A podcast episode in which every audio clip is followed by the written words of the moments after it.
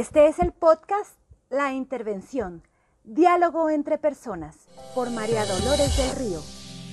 Estoy con Sergio Müller, él es cofundador de Caminantes del Desierto y hace una semana llevaron a cabo un foro sobre medio ambiente. A mí me interesó mucho todo lo que se estuvo revisando ahí, los comentarios, todo esto que aparentemente es nuevo en nuestro estado.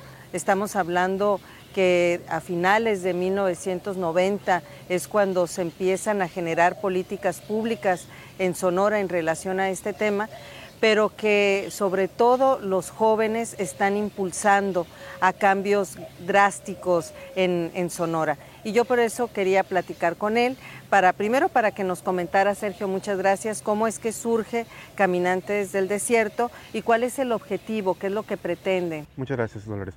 Este, nuestro objetivo, bueno, el colectivo nace por la necesidad de la misma sociedad. De hecho, la gente, los jóvenes están buscando espacios donde recrearse. No tenemos Sauceda, no tenemos grandes espacios abiertos, naturales. Este, y se empieza a ir a gente del Bachoco. Y empezamos a ver el impacto que hay en el Bachoco. Hay mucho impacto negativo, mucha basura, senderos este, mal marcados, árboles trozados. Entonces se ve necesidad de una conciencia ambiental de cómo cuidar el, lugar. Y ahí nacemos nosotros y de ahí nos movemos al Parque Johnson, que es un área natural protegida de Hermosillo, bueno, Parque Central oficialmente, y empezamos a recuperar el espacio, en un basurero clandestino, lo limpiamos, hacemos una pista, empezamos a reforestar, ya empecemos a surgir poco a poco para crear la cultura ambiental y tener un espacio donde poderlo hacer. Y, y esa ha sido la tarea del colectivo básicamente hasta ahorita, pero estamos muy enfocados en lo que es la políticas públicas, la opinión pública, para lograr incidir a lograr la conservación del desierto y generar una identidad entre los sonorenses de una identidad del desierto, que no la tenemos. Si vemos alrededor, nuestros árboles aquí son, tropicales todos, no hay árboles del desierto. Y este es el lugar más arbolado de, Hermosillo, ¿no?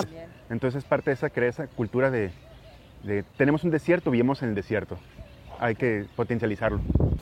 Oye, y hablando de eso, o sea, hemos perdido mucha vegetación, ¿no?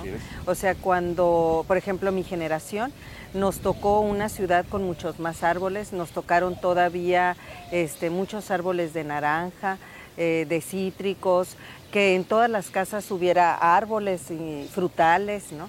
Y de pronto, en algún momento se tomó una decisión en donde empezaron a desaparecer, empezó a haber más pavimento, más cemento, no sé y como una política en la que había que quitar los árboles para generar otro tipo de condiciones en la ciudad. Ya al final tenemos este resultado, pocos, pocas áreas verdes, este, de pronto árboles que se enferman y entonces así eh, la Plaza Emiliana de Subeldía, ¿te acuerdas? Pues estaba llena de yucatecos, se enfermaron, se quitaron los yucatecos y entonces hoy yo los escucho a ustedes eh, hablar de paleta vegetal del desierto, o sea, qué plantar en, nuestras ciudades, en ciudades como Hermosillo y en las ciudades de Sonora. ¿Qué nos recomendarías? ¿Qué, plantar y qué no plantar?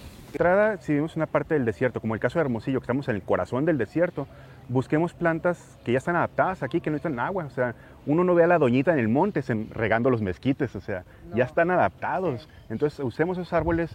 Podrán ser muy feos, ok, busquemos la semilla de los árboles, que son los rectos y los bonitos, entonces, busquemos árboles bonitos. Hay, potencial con los árboles nativos, que son palo fierro, mezquite, ah, palo, verde, el clásico. El palo verde estuvo hermosillo, una floración preciosa de hermosillo este año, todo amarillo. Este, tenemos guayacán, pero no es difícil de conseguir. Eh, hay varios arbustos, todavía es difícil de conseguir de momento, pero estamos trabajando como colectivo para que haya más variedad de plantas y la gente les agarre el gusto. Árboles como el olivo negro, por ejemplo, que de pronto la gente quiere mucho el olivo porque es un árbol muy bonito y muy frondoso. Sí, sí vale la pena, aunque no sea del desierto. No. Este, al final, en Hermosillo llueve 280 milímetros de lluvia al año. El olivo negro requiere 900 milímetros al año. Estás hablando de un árbol que necesita tres veces más agua. En una ciudad donde no tenemos agua, y a ti te tocó toda esa política es como política de ciudad, debe de ser árboles de la región. El 60% del recibo del agua se puede ir en el consumo del jardín, lo que riegas el pasto, los árboles, el 60%.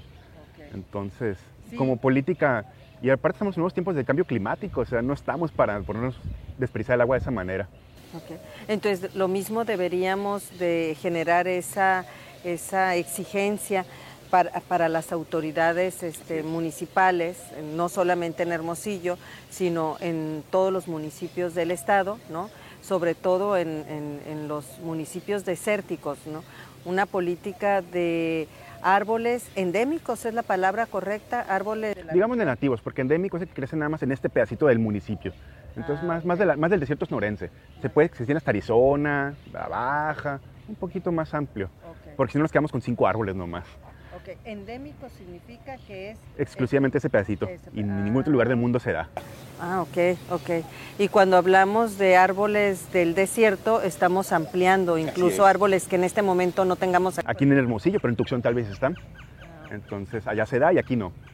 También eso se acepta, para que sea un poquito de variedad también. No hay que ser tan cerrados. Pero lo que comentabas de la... El Congreso aprobó la ley de protección del árbol en el 2016, sí. si mal no recuerdo. Así es, así es. Y los ayuntamientos, ninguno ha hecho, no ha bajado el reglamento, está, está sin, sin, sin, dientes la ley. Este, si mal no recuerdo, está hablando de un 80% nativos y 20% exóticos, como el olivo negro. O sea, 80-20 es la regla. Y es para todos los municipios del estado y no se está haciendo. Hermosillo está trabajando en ello, pero todavía les falta camino por recorrer. Eh, viene la paleta vegetal por parte del municipio. Este mes se libera pero la realidad es que no está listo el mismo municipio para implementarla, porque el mismo vivero municipal no tiene los árboles. Entonces hay que trabajar junto con el municipio para que se estén esos árboles y las ciudades los pueda adquirir.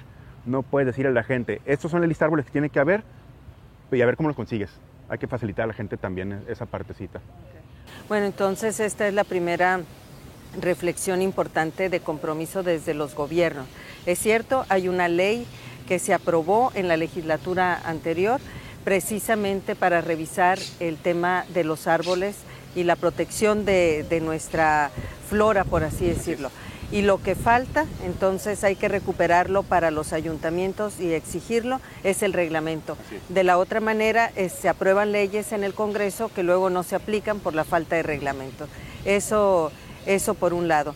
Y por el otro lado, yo te preguntaría, eh, el hecho de sembrar estos, de plantar estos árboles generaría también mejores condiciones de lluvia, por ejemplo, ¿verdad? Se habla de que cuando hay más árboles se genera lluvia. Pongamos que Hermosillo no tiene la densidad suficiente para que haya más lluvia, pero al menos sí hay más retención de agua. Okay. Entonces los árboles son un canal, filtran el agua al subsuelo y nuestros pozos van a tener agua, tan siquiera. Tal vez no más lluvia, pero sí más agua. Entonces, segunda conclusión, más árboles, más agua para la ciudad. Así es que va de la mano junto con la infraestructura verde. Generar las condiciones en la ciudad para que la infraestructura capte más agua y se pueda filtrar. Darle tiempo que el agua no caiga nada más y se vaya por, por las calles. Darle tiempo que se caiga y se infiltre. Sí.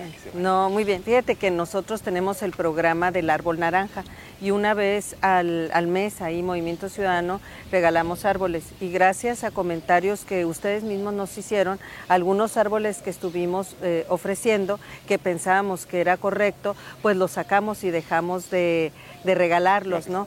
Entonces yo sí creo que es bien importante que tengamos la información correcta y pasa todo esto por este esfuerzo que ustedes están haciendo, pero que también haya claridad por parte de las autoridades. Arbolar una ciudad no significa solamente lo verde, sino que sea precisamente la vegetación que nos da identidad, pero además es la vegetación de nuestra región, que eso es lo que haría la diferencia. Fomenta la biodiversidad. Vas a ver, en mi caso vivo a las orillas del Hermosillo, vas a ver muchos cardenales, pájaros amarillos, pájaros rojos. Aquí el centro va a ser rarísimo que te encuentres un árbol, un, un pájaro tan bonito, porque están buscando árboles nativos. Entonces, por eso es que allá sí se dan mucho por mi ¿Qué plantas tienes? Eh, mi vecino tiene un palo verde gigante, enorme, bien ah, bonito. Okay. Y esos dan una flor muy bonita, Así ¿no? Es. Sí. Entonces está lleno de pájaros ahí. Claro. No, pues no sé, ¿qué le recomendarías tú a, cualquiera de las personas que estuvieran viendo esta entrevista si tiene que tomar la decisión de, de plantar un árbol? Los árboles nativos no son maleza, este, no generan basura, no rompen baquetas. Todos los árboles tiran hojas, todos los árboles eventualmente rompen la banqueta en espacios muy chiquitos, todos, sin importarle la especie. Entonces démosle oportunidad a los nativos para que nuestro desierto vuelva a florecer y no perdamos lo que tengamos. Vienen cambios muy fuertes con el cambio climático, entonces preservemos lo más que podamos como medidas de mitigación y de restauración lo más que podamos. Gracias. Pues yo te agradezco mucho, Sergio, este, y por parte nuestra haremos lo que esté en lo que nos corresponde como diputada y como equipo en los regidores. Vamos a insistirles en que transiten y se esfuercen en sacar adelante los reglamentos. Y al final de cuentas, si hay que hacer esta reflexión, necesitamos más árboles, necesitamos tener árboles en nuestras casas y necesitamos tener árboles en las calles y necesitamos recuperar lo que somos como sonorenses. Y empezamos por esto y cuidamos el medio ambiente. Así, que muchas gracias por el trabajo tuyo y por el trabajo de todo el colectivo. Movimiento Ciudadano.